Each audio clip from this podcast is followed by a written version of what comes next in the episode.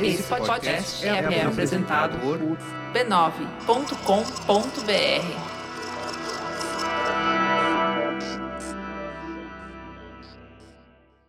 Um recadinho aqui antes de a gente começar. Está no ar o podcast Plenai, que traz histórias inspiradoras de pessoas reais. A ideia do podcast é que a jornada do outro nos ajuda a entender o mundo e a nós mesmos.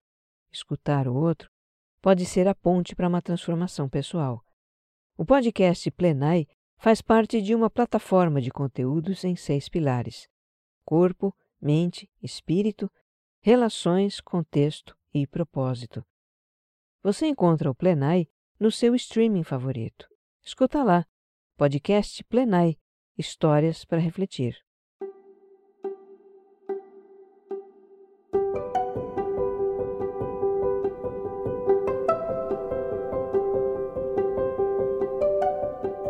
Dou as boas-vindas ao Autoconsciente.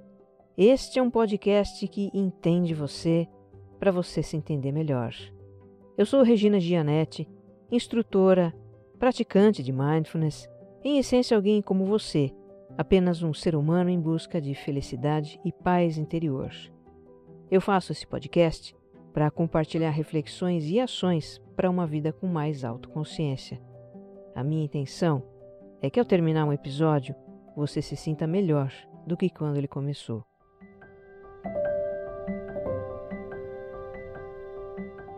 E isso sempre funciona, viu? E o meu livro está chegando, hein? Ele sai já em agosto. Vão ser 15 episódios do Autoconsciente escolhidos a dedo para apoiar você nesses tempos de incerteza, incluindo um queridinho de muita gente, A Lagarta na Janela. Além do texto dos episódios para mergulhar, vai ter algumas surpresinhas, viu? Me acompanhe no Instagram que eu vou fazer o lançamento por lá, nos perfis regina.gianete e você mais centrado. E para quem me escuta aqui pela primeira vez, seja super bem-vindo. Eu te convido a escutar o episódio zero, em que eu explico o propósito do podcast. O autoconsciente é serial. Os episódios têm uma sequência em que os temas vão se aprofundando. E se você gostar do que vai ouvir aqui, compartilha nas suas redes sociais e grupos de mensagens. Vamos espalhar boas vibrações por aí.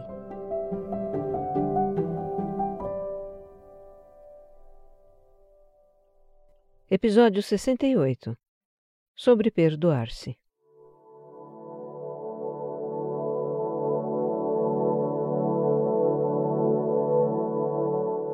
No episódio passado, a gente falou de culpa a intenção foi entender esse sentimento tão difícil, tão aprisionante que todos nós temos e por motivos bem semelhantes, não é? Certas culpas parecem universais. Culpa com relação aos pais, aos filhos, culpa por ter errado, ter fracassado, ter tomado decisões que trouxeram maus resultados, culpa por não nos sentirmos suficientes e por aí vai. Pelo menos não estamos sozinhos nas nossas culpas. Vale lembrar aqui que o remorso, como tomada de consciência de uma falta, e o arrependimento, como revisão da nossa atitude, o remorso e o arrependimento são positivos, trazem crescimento pessoal, quando motivam um pedido de desculpas e uma eventual reparação. Já a culpa é o mal-estar alimentado pelo auto-julgamento severo pelos nossos erros e imperfeições, alimentado também por ideias e atitudes de autopunição. Nós mesmos nos castigamos, nos ferindo, nos privando de alguma coisa, nos sabotando, nos considerando indignos, não merecedores de amor, felicidade, de boas coisas.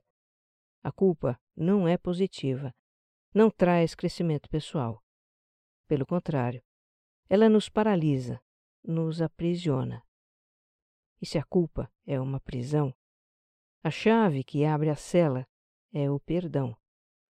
E nem é tanto o perdão do outro a quem a gente eventualmente prejudicou. Porque, e isso é muito comum, nós podemos receber o perdão do outro e ainda assim continuar nos sentindo culpados. E outra. Muitas vezes a culpa não é pelo que fizemos a alguém, mas pelo que fizemos ou deixamos de fazer a nós mesmos. Nesse caso, não tem mesmo quem possa nos perdoar a não ser a gente mesma. Então, em última análise, a gente só se liberta completamente da culpa pelo auto-perdão. E é aí que está a nossa grande dificuldade. Na discussão sobre auto-perdão que eu propus no Instagram, as pessoas massivamente compartilharam frases como: Não posso me perdoar. É difícil, não consigo, não sei me perdoar. Afinal, é possível se perdoar? E como é que a gente faz isso? É o que nós vamos explorar neste episódio. O auto-perdão talvez requeira um novo entendimento do que é ser humano e do propósito das nossas experiências na vida. E eu estou fazendo esse caminho. Estou praticando isso. E vou compartilhar algumas reflexões e aprendizados aqui com você. O que eu tenho muito claro para mim é que não importa o que a gente tenha feito, todos temos o direito de nos perdoar.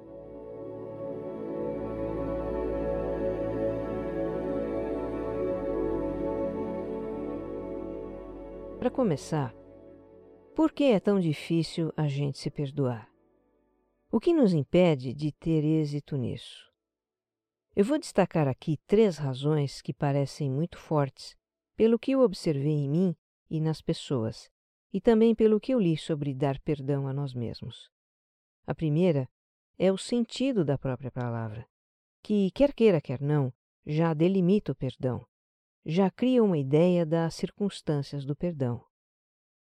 Perdoar vem do latim perdonare, que é a junção de duas palavras, per e donare, que significam para dar.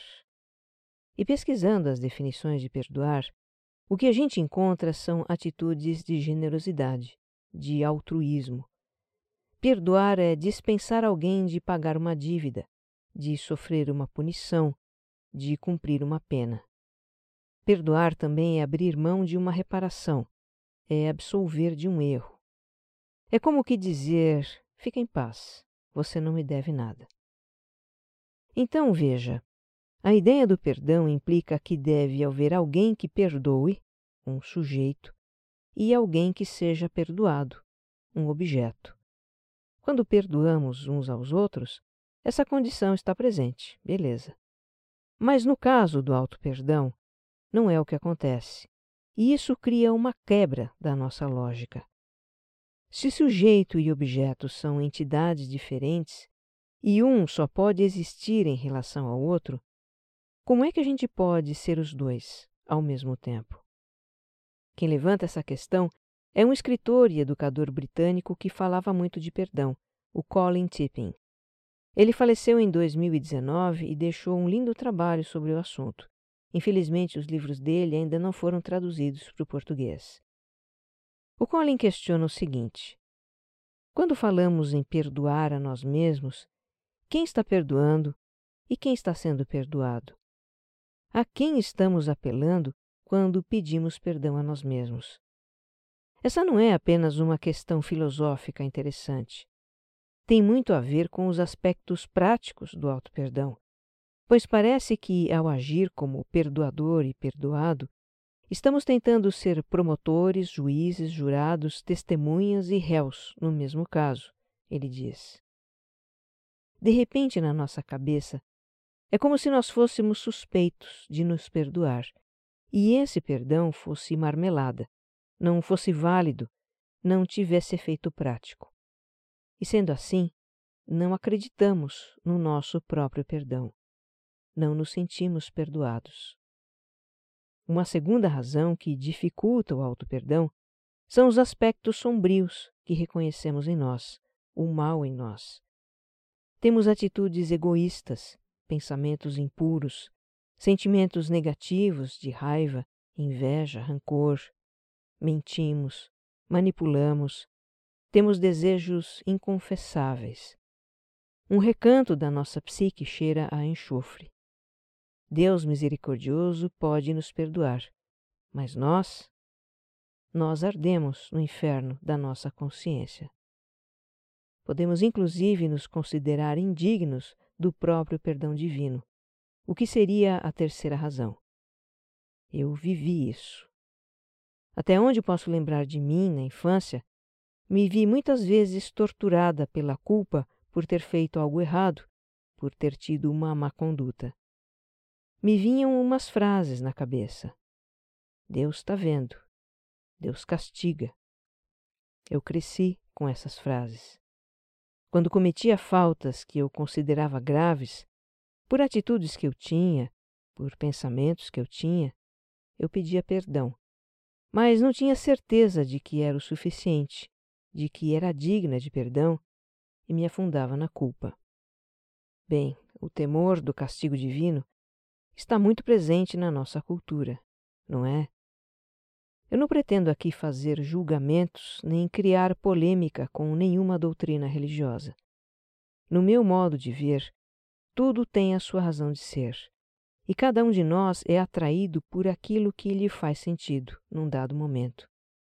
Cada um de nós é atraído por aquilo que reflete o seu estado de consciência num dado momento. E assim é. Quanto a mim, se na minha infância eu vivi com a ideia do castigo divino, isso cumpriu uma função na minha vida. E depois isso mudou. Eu hoje tenho um outro entendimento de Deus, da vida, de mim mesma. As razões que antes me impediam de praticar o auto-perdão já não impedem mais, e eu me abri para a possibilidade de perdoar a mim mesma.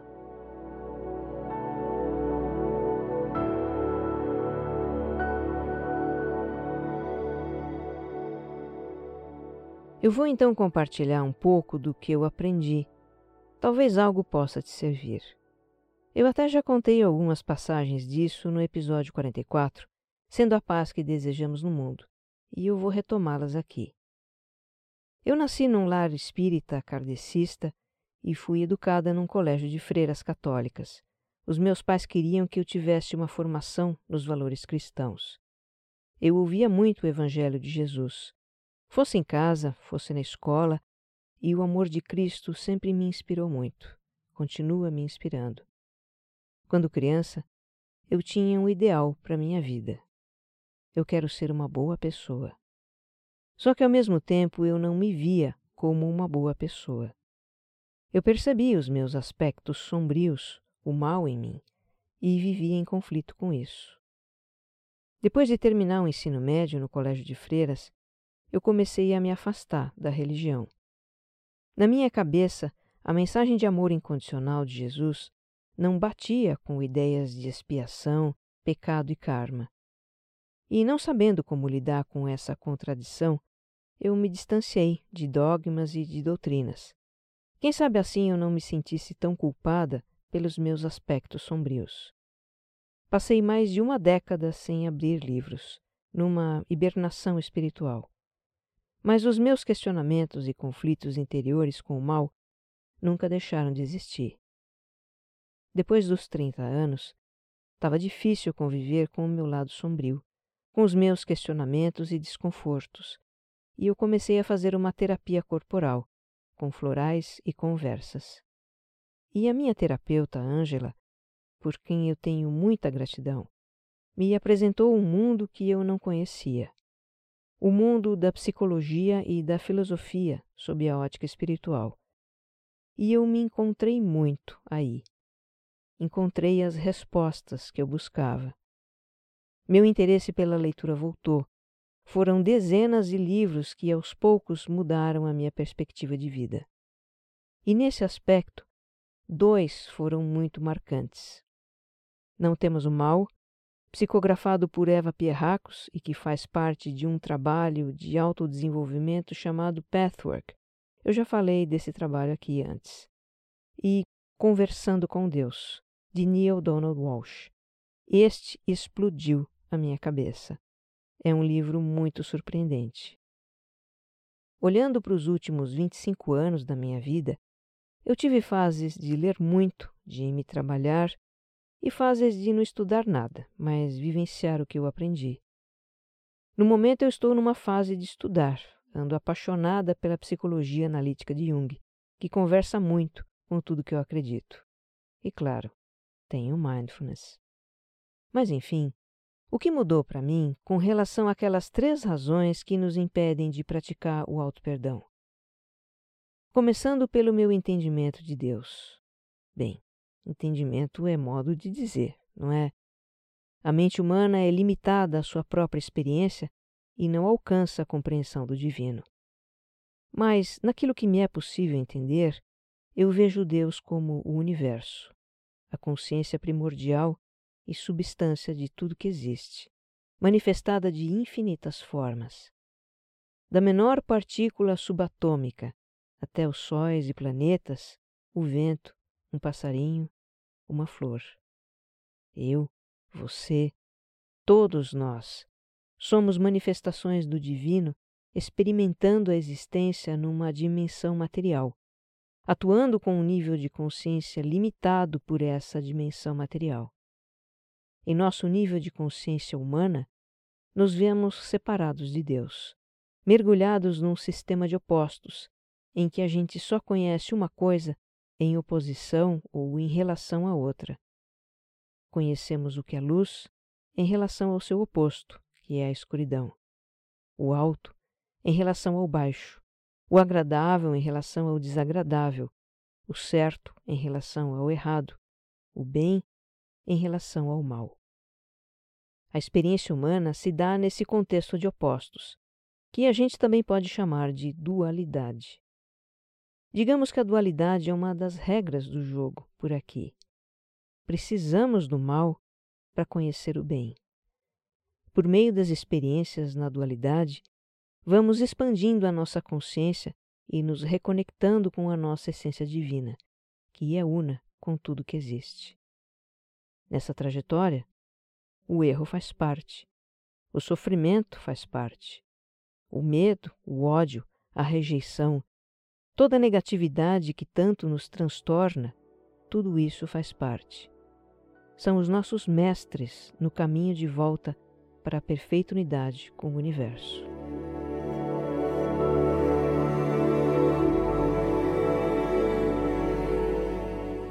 Hoje eu entendo que o nosso problema não é ter aspectos sombrios.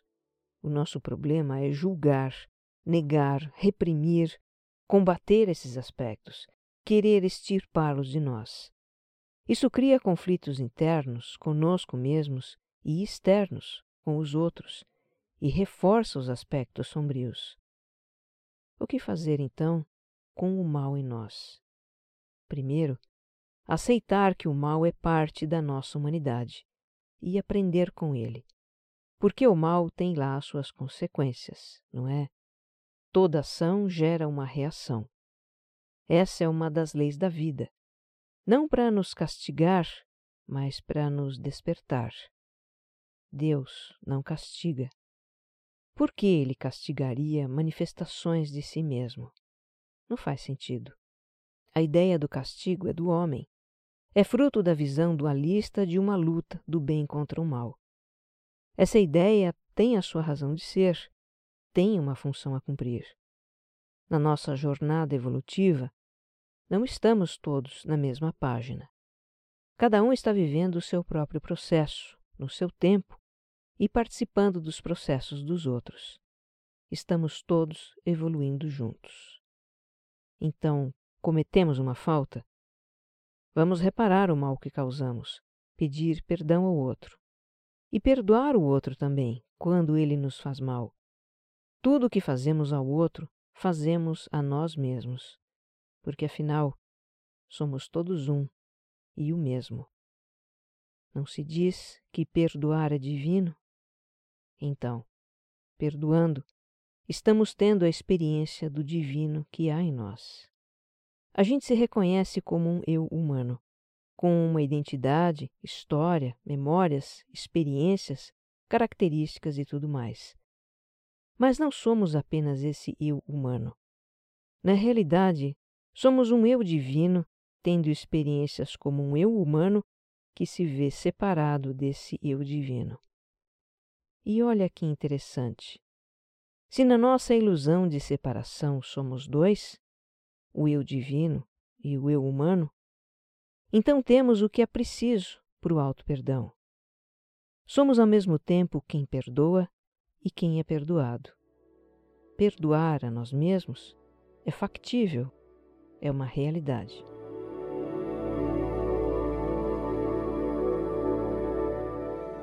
Eu fico aqui pensando, do ponto de vista do nosso eu divino, o perdão já está dado, incondicionalmente. Não devo nada a mim mesmo, ele diria. Mas, ok, o nosso eu humano precisa dessas formalidades. Então, vamos ver como pôr em prática o auto-perdão a partir de experiências reais. Tudo começa com a decisão de perdoar, como observa Mariana. Eu achava que o tempo era capaz de curar a dor pelos nossos vacilos e esperava. Só que a angústia da culpa não passava, mesmo quando eu até já havia me redimido ou pelo menos tentado corrigir o erro. Depois de passar anos peregrinando sobre os meus erros, descobri que o tempo não cura nada, se eu não quiser curar. O perdão é uma decisão racional, construída e sim difícil. Eu estou aprendendo ainda a lidar com algumas coisas. Nem sempre consigo. Mas tudo bem. Eu me perdoo por ser imperfeita e, a partir disso, eu me permito ser melhor amanhã, ela diz. Quando a gente se sente culpada por ter prejudicado alguém, é preciso pedir perdão à pessoa, não é? Claro. Pedir perdão e reparar o erro, se houver reparação, por respeito à pessoa e também para tirar um peso da nossa consciência. Se for muito difícil encarar a pessoa, a gente tem a opção de escrever uma carta. Para mim, isso funciona muito bem. Eu reflito, eu me dou tempo para escrever, coloco na carta tudo o que eu quero dizer e que talvez eu não conseguisse se fosse dizer frente a frente. Acho que escrever uma carta também alivia a nossa tensão, mas não dispensa uma conversa depois. Em algum momento, a gente precisa sim procurar a pessoa, reiterar o pedido de perdão e ouvir a resposta dela. E se a pessoa não perdoar? Isso pode acontecer. A Thaís confessou a um namorado que, bem no comecinho do relacionamento, ele não era o único e isso envenenou a relação. Se seguiram tempos de mágoas, culpas e tentativas frustradas de perdão. O relacionamento acabou e ela se pergunta: como me perdoar se eu não tenho o perdão do outro? Eu trago aqui a visão de Robert Enright, um professor de psicologia americano que se especializou em perdão. Ele diz: perdoar a si mesmo não depende de receber o perdão do outro, assim como perdoar o outro não depende de ele pedir perdão. O fato é que nós não somos responsáveis pela escolha do outro. Se ele não quiser nos perdoar, é porque não está pronto para isso. Se ele escolhe guardar ressentimento, não há nada que a gente possa fazer. Guardar ressentimento é como tomar veneno esperando que o outro morra. Eu ouvi essa frase certa vez e ela define bem o efeito do ressentimento e a quem esse ressentimento afeta. Enfim, o fato de o outro não nos perdoar não interfere no nosso direito de perdoar a nós mesmos. Faz parte do processo de auto-perdão a gente refletir sobre as atitudes que nos levaram ao erro e reconhecer as nossas limitações. A Vivi conta me ajuda demais pensar que fiz o melhor que podia naquele momento, com o conhecimento que eu tinha e o estado emocional em que eu estava. Ela diz que exercita a mesma lógica para com os outros, o que ajuda a perdoá-los também. A Vivi compartilha ainda dois livros que a ajudaram na habilidade de perdoar. O livro do perdão, de Desmond Tutu, e Mais Forte do que Nunca, de Brené Brown. Você que me acompanha no Instagram vai ver essas indicações por lá. Já a Marília, além de refletir sobre suas faltas, ela procura tirar alguma lição das situações. Penso que me levou a agir daquela forma e como poderia ter sido. O que me faltou para que fosse diferente? Eu tento elaborar essas questões, como uma conversa interna mesmo, e procuro usar esse aprendizado como ferramenta, como se disso ficasse um propósito.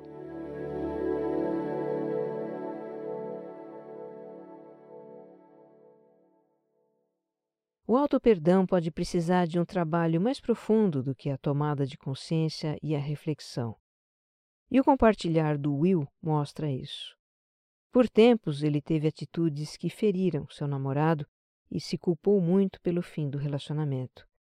Chegou a entrar em depressão e buscou numa terapia entender as causas dos seus comportamentos. Nada do que fiz foi por maldade, mas acabou ferindo meus entes queridos. Hoje eu tenho consciência disso. Me desculpei com todos, me libertei das culpas e reconquistei meu namorado, ele diz. Para o Léo, perdoar-se tem sido um exercício permanente de compaixão e aceitação. Ele trabalha uma culpa antiga por ter magoado uma tia. Quando fecha os olhos, é como se o tempo não tivesse passado. Procura acolher essa parte de um eu que ficou para trás desamparado, perdido no tempo. Procuro abraçá-lo e cuidar das suas feridas. Já a Noelle tive uma experiência de auto-perdão por meio da oração. Mesmo eu refletindo sobre o que aconteceu e todas as variáveis, o sentimento de culpa sempre predominava.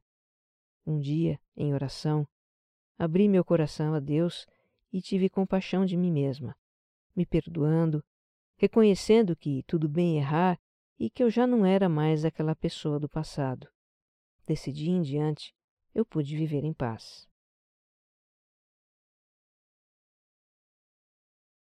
Bem, eu também tenho uma forma de trabalhar o auto-perdão para compartilhar aqui com você.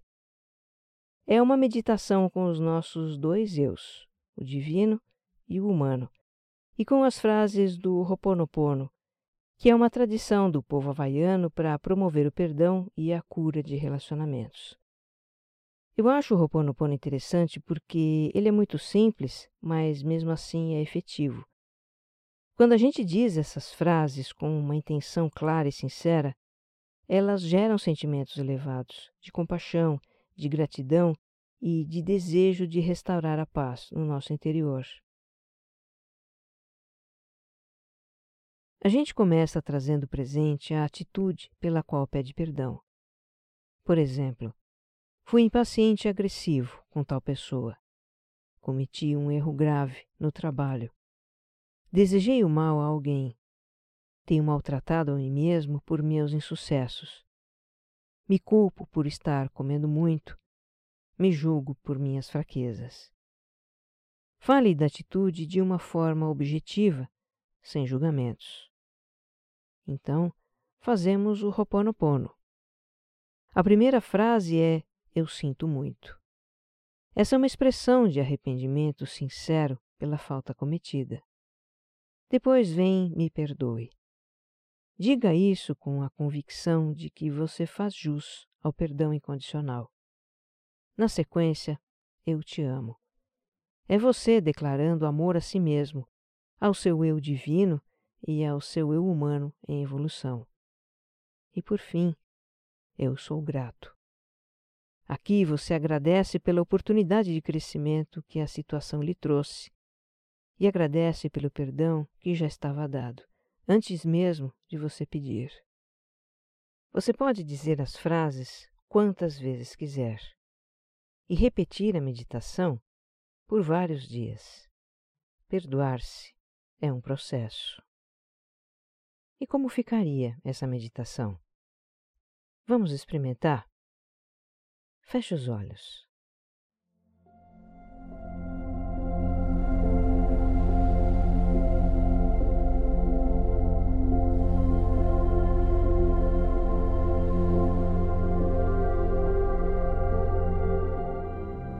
De olhos fechados, junte as mãos sobre o coração. Procure sentir as batidas do seu coração.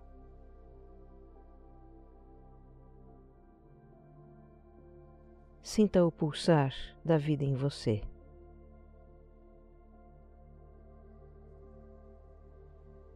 O quão preciosa é a vida que pulsa em você.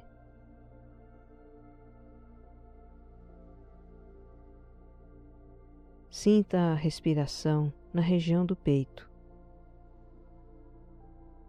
Descanse em sua respiração por alguns instantes.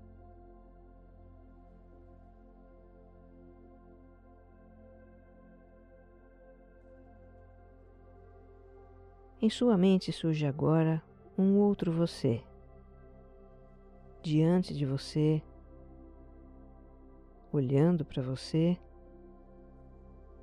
sorrindo para você. É o seu eu divino. Ele tem um halo luminoso à sua volta e a sua presença lhe traz muita paz. Sinta a sua presença.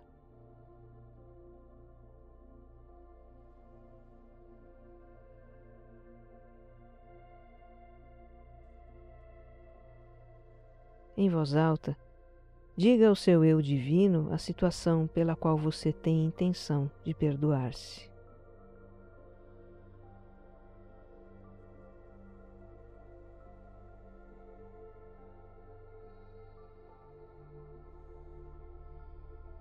Agora repita depois de mim.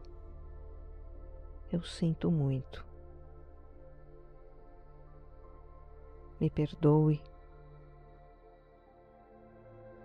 Eu te amo. Eu sou grata. Eu sinto muito. Me perdoe. Eu te amo. Eu sou grata. Eu sinto muito. Me perdoe. Eu te amo. Eu sou grata. E agora, seus dois eus se abraçam. O humano e o divino são um só.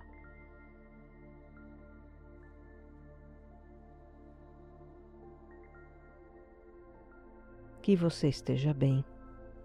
Um abraço.